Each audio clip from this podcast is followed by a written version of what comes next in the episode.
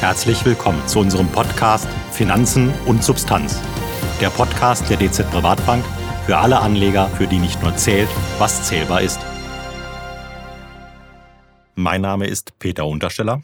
Und mein Name ist Albrecht Michler. Heute sprechen wir über die Geldpolitik der wichtigsten Notenbank der Welt, der Fed. Die Volatilität an den Finanzmärkten stieg in der letzten Woche sehr stark und Anleger mussten auch heftige Tagesverluste verkraften. Auslöser war, wie so oft, die US-Notenbank, die Inflation und die zukünftige Zinspolitik der Fed. Was war da genau los, Herr Professor Michler? In der Tat äh, haben die US-Inflationsrate sowie die Stellungnahmen der US-Notenbank bzw. ihrer Vertreter zwischenzeitlich für Bewegung auf den Finanzmärkten gesorgt. Die Headline-Inflationsrate ist überraschend stark auf 4,9 äh, Prozent gestiegen und auch die Kerninflationsrate äh, hat nochmals deutlich auf 3,8 Prozent zugelegt.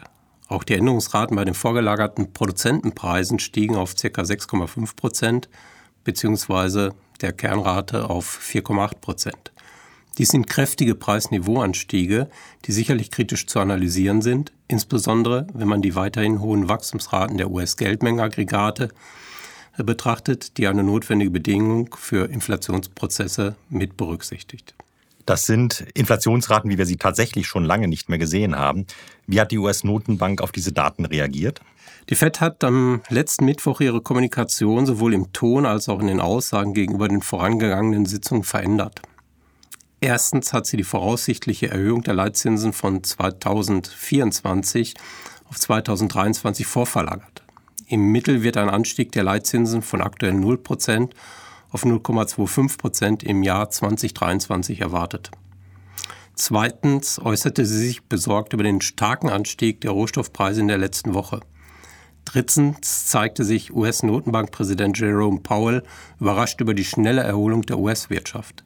Schließlich hob die Fed ihre Inflationsprognose von 2,5 Prozent aus, aus den letzten Sitzungen des Federal Open Market Committee auf 3,5 Prozent an ohne dass sie Aussagen darüber machte, wann sie mit dem Tapering, das heißt der sukzessiven Reduktion der Anleihenkäufe, beginnen würde. Es wurde lediglich darauf hingewiesen, dass man über das Tapering spricht. Das hört sich jetzt alles äh, noch nicht erschreckend an und man könnte den Eindruck haben, dass die Finanzmärkte mal wieder überreagiert haben. Man kann tatsächlich den Eindruck gewinnen, dass die Fed die Normalisierung der Geldpolitik nach der Pandemie über die Märkte so langweilig wie möglich inszenieren möchte, um bei einem Taper-Tantrum zu vermeiden. Im Mai 2013 hatte die Ankündigung, die Anleihenkäufe zu reduzieren, zu heftigen Reaktionen auf den Anleihenmärkten geführt, sodass es zu einer Art Schockwelle auf den globalen Finanzmärkten kam. In der Tat äh, haben die Finanzmärkte zunächst nicht sonderlich stark reagiert. Zwar gaben die Aktienmärkte leicht nach und die Renditen zehnjähriger US-Treasuries sowie der US-Dollar legten leicht zu. Im Großen und Ganzen gab es aber keine sonderlich beeindruckenden Reaktionen. Erst am letzten Freitag zeigten sich dann Abwärtsbewegungen auf den Aktienmärkten, die zu Beginn dieser Woche wieder korrigiert wurden. Im Ergebnis bleibt festzuhalten, dass die Finanzmärkte die Aussagen der Fed gut aufgenommen haben. Ja, kommen wir nochmal zum Freitag. Da hat tatsächlich ein FED-Mitglied die Wall Street mit Äußerungen zu noch früheren Leitzinsanhebungen in den Keller geschickt. Also herrscht offensichtlich Uneinigkeit im offenen Marktausschuss der FED. Der sogenannte Dot-Plot der FED, das ist eine Grafik, die für die nächsten Jahre darstellt, welches Leitzinsniveau jedes Mitglied im Offenmarktausschuss für adäquat erachtet. Dieser Plot zeigt eine wachsende Kluft zwischen einigen regionalen FED-Präsidenten, die einen strikteren geldpolitischen Kurs befürworten, und den restlichen Entscheidungsträgern rund um Jerome Powell auf. Der Präsident der Fed von St. Louis, James Bullard, plädierte letzten Freitag bereits für eine Zinswende im kommenden Jahr und verwies nochmals deutlich auf die Inflationsrisiken. Er war dabei einer von sieben Währungshütern, die am letzten Mittwoch für eine Zinserhöhung in 2022 votierten. Wie hoch sind die Inflationsrisiken für die USA nun wirklich einzuschätzen? Nimmt man die typischen Marktindikatoren für die Inflationserwartungen, das heißt Inflationsswaps und Break-Even-Inflationsraten, bleibt festzuhalten, dass die Inflationserwartungen für die USA in den letzten Wochen gesunken sind. Nach dem jährlichen Höchststand rund um den 10. Mai sind die Inflationserwartungen inzwischen wieder um ca. 25 bis 40 Basispunkte gefallen, je nachdem, welchen Indikator wir verwenden. Im Ergebnis bewegen sich die mittel- bis langfristigen Inflationserwartungen zwischen 2,2 und 2,3 Prozent. Mit anderen Worten, die gegenwärtig erhöhten Inflationsraten werden eher als ein vorübergehendes Phänomen interpretiert. Andererseits bekommen wir in den letzten Monaten eine Vielzahl von Meldungen über Produktionsengpässe, rasant sinkende Lagerbestände, Arbeitskräftemangel oder steigende Inputkosten. Sind dies keine Hinweise auf deutlich steigende Preise? Diese Fakten sind sicherlich richtig, dennoch stellt sich die Frage, ob diese Entwicklungen ausreichen, um Inflationsprozesse zu initiieren. Inflation ist aus Sicht von Volkswirten ein Prozess anhaltender Preisniveausteigerung. Mit anderen Worten, die Preise müssen dauerhaft ansteigen und die Aufwärtsbewegungen dürfen sich nicht auf wenige Sektoren oder Güter beschränken. Viele der gegenwärtig beobachtbaren Preisveränderungen sind deshalb zunächst lediglich als relative Preisverschiebung zu interpretieren und sind von einer breiteren inflationären Dynamik zu unterscheiden. Ein relativer Preisschock lässt sich beispielsweise in der Halbleiterindustrie beobachten. Im Großen und Ganzen hat die Pandemiekrise die Dienstleistungswirtschaft in 2020 lahmgelegt. Folgerichtig haben die Verbraucher ihre Ausgaben auf Waren wie Elektronik umgelenkt, was die Nachfrage nach Halbleitern in die Höhe trieb. Die Verbraucherausgaben für Elektronik sind seit Anfang 2020 explosionsartig nach oben angestiegen. Zudem mussten viele Unternehmen ihre Digitalisierungsprozesse beschleunigen und entsprechend ihres, ihr technisches Equipment erneuern und ausbauen. Die Lawine der Halbleiternachfrage hat die Hersteller eindeutig überrumpelt, da die Nachfrage die Produktionskapazitäten bei weitem übersteigt. Als Reaktion auf das Defizit haben die USA ihre Käufe in Übersee erhöht, um die heimischen Produktionsengpässe auszugleichen.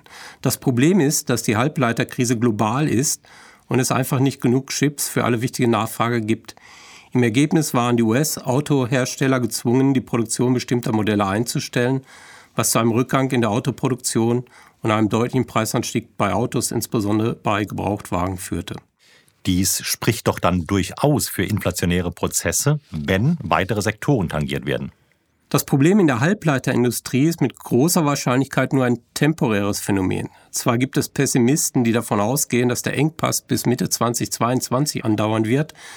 Sie argumentieren, dass die Halbleiterproduktion ein ziemlich komplizierter Prozess ist und es dauert normalerweise lange Zeit, um neue Kapazitäten zu installieren. Allerdings kann man durchaus eine andere Position einnehmen. Ja, es dauert relativ lange, bis aus einer Halbleiterinvestition äh, quasi eine produktive Kapazität wird. Aber wenn, die, wenn der fundamentale Grund für die Halbleiterknappheit eine Überkonzentration des Güterkonsums ist, dann wird die wirtschaftliche Wiederbelebung das Konsumverhalten renormalisieren und die Nachfrage nach Elektronikgütern sinken. Darüber hinaus haben die großen Chiphersteller bereits ihre Investitionen zur Kapazitätserweiterung erhöht, wobei insbesondere die chinesische Regierung verstärkt Kapital in den Halbleitersektor lenkt.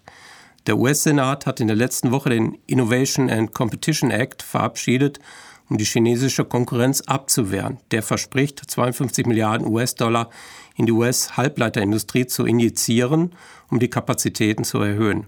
Historisch gesehen führen staatliche Eingriffe oft zu Verzerrungen und einem Überangebot. Bedenkt man ferner, dass eine Halbleiterknappheit historisch betrachtet normalerweise 12 bis 18 Monate dauert und die aktuelle Knappheit im August 2020 begann, könnte sich der Halbleitermarkt bereits zum Jahresende sukzessive wieder normalisieren. Ich lasse mal nicht locker. Besteht nicht dennoch die Gefahr, dass sich die Preisanstiege in einzelnen Sektoren allmählich auf die gesamte US-Volkswirtschaft ausbreiten? Also es nur eine Frage der Zeit ist, bis die Prozesse eine gewisse Eigendynamik entwickeln? Sicherlich lassen sich die Risiken nicht vollständig wegdiskutieren, insbesondere wenn, wie anfangs erwähnt, die monetäre Flankierung von Inflationsprozessen durch die massive Liquiditätsausweitung in den letzten Monaten sichergestellt äh, war. Die Inflationsprozesse sind in Form von Kursanstiegen auf den Vermögensmärkten, also als Asset Price Inflation, ja durchaus wirksam. Für die Gütermärkte dürften die Inflationsrisiken zurzeit begrenzt sein. Die FED war in der FOMC-Sitzung der letzten Woche über das Ausmaß des Rohstoffpreisanstiegs überrascht, was ein Hauptgrund für die erhöhte Kerninflation bei den persönlichen Konsumausgaben, den sogenannten PCE, war. Dies könnte, man sich als, das könnte sich als durchaus rückwärtsgewandt erweisen. Der Anstieg der Rohstoffpreise spiegelt das Ausmaß der Störung auf der Angebotsseite während der Pandemie wider aber die Preise werden wahrscheinlich fallen, wenn sich die zugrunde liegende Wirtschaft, wir haben gerade bereits, wie es bei den Halbleitern erwähnt, renormalisiert. Mit anderen Worten, die Nachfrage nach Dienstleistungen wieder ansteigt und im Gegenzug die Nachfrage nach rohstoffintensiven Produkten rückläufig ist. Insgesamt dürfte die Renormalisierung der Volkswirtschaft die in den letzten Monaten beobachtbaren Preisverschiebungen wieder auf das Vorkrisenniveau zurückverlagern. Dabei ist allerdings auch nicht ausgeschlossen, dass wir Übertreibungen in die andere Richtung erleben. Das heißt, dass im Dienstleistungssektor, also beispielsweise im Reisebereich, aufgrund der sprunghaft ansteigenden Nachfrage die Preise kurzfristig überschießen. Die FED beobachtet auch den Arbeitsmarkt sehr intensiv. Besteht bei einer weiter sinkenden Arbeitslosenrate nicht die Gefahr einer Lohnpreisspirale? In den USA ist die Arbeitsproduktivität während der Pandemie enorm gestiegen. Das heißt, das Land kann höchstwahrscheinlich bereits ein ähnliches Bruttosozialprodukt produzieren wie vor der Pandemie, aber mit sieben bis acht Millionen weniger Arbeitern. Zugegeben, ein Großteil dieses Produktivitätsanstiegs ist temporärer Natur mit der Rückkehr der Dienstleistungsarbeiter wird sich das Produktivitätswachstum verlangsamen. Aber es ist auch wahr, dass viele Kräfte, die den Produktivitätsboom während der Pandemie angetrieben haben, wahrscheinlich dauerhafter Natur sind. Derartige Produktivitätsanstiege erlauben auch Lohnsteigerungen, die sich nicht zwingend in Preissteigerungen niederschlagen müssen. Globalisierung, technologische Innovation und die Substitution von Arbeit durch Kapital haben die Produktivität erhöht, begrenzen aber zugleich auch die Möglichkeiten der Arbeitnehmervertreter, höhere Löhne durchzusetzen, da jederzeit Substitutionsmöglichkeiten existieren. Der Atlanta Fed Wage Growth Tracker ist ein Maßstab für die Nominallohnentwicklung in den USA und ist eng korreliert mit der Inflation im Dienstleistungssektor und den konjunktursensitiven Preisen. Dieser Indikator der Fed von Atlanta hat sich trotz der Erholung vieler Arbeitsmarktindikatoren nicht wesentlich erhöht. Vielen Dank. Kommen wir nochmals kurz zu den Rohstoffpreisen zurück, die der Fed zwar aktuell Sorgen machen, die möglicherweise in den kommenden Monaten eher rückläufig sind. Können wir auch auf dem Ölmarkt eine Entspannung erwarten? Die Preise haben sich von den Tiefständen der Pandemie nach oben bewegt, aber die Reaktion auf der Angebotsseite war minimal. Die Anzahl der Bohrtürme liegt heute in den USA bei 456. Das letzte Mal, als die Ölpreise auf dem heutigen Niveau waren, lag die Anzahl der US-Bohrtürme bei 1067, also 134 Prozent über dem aktuellen Stand.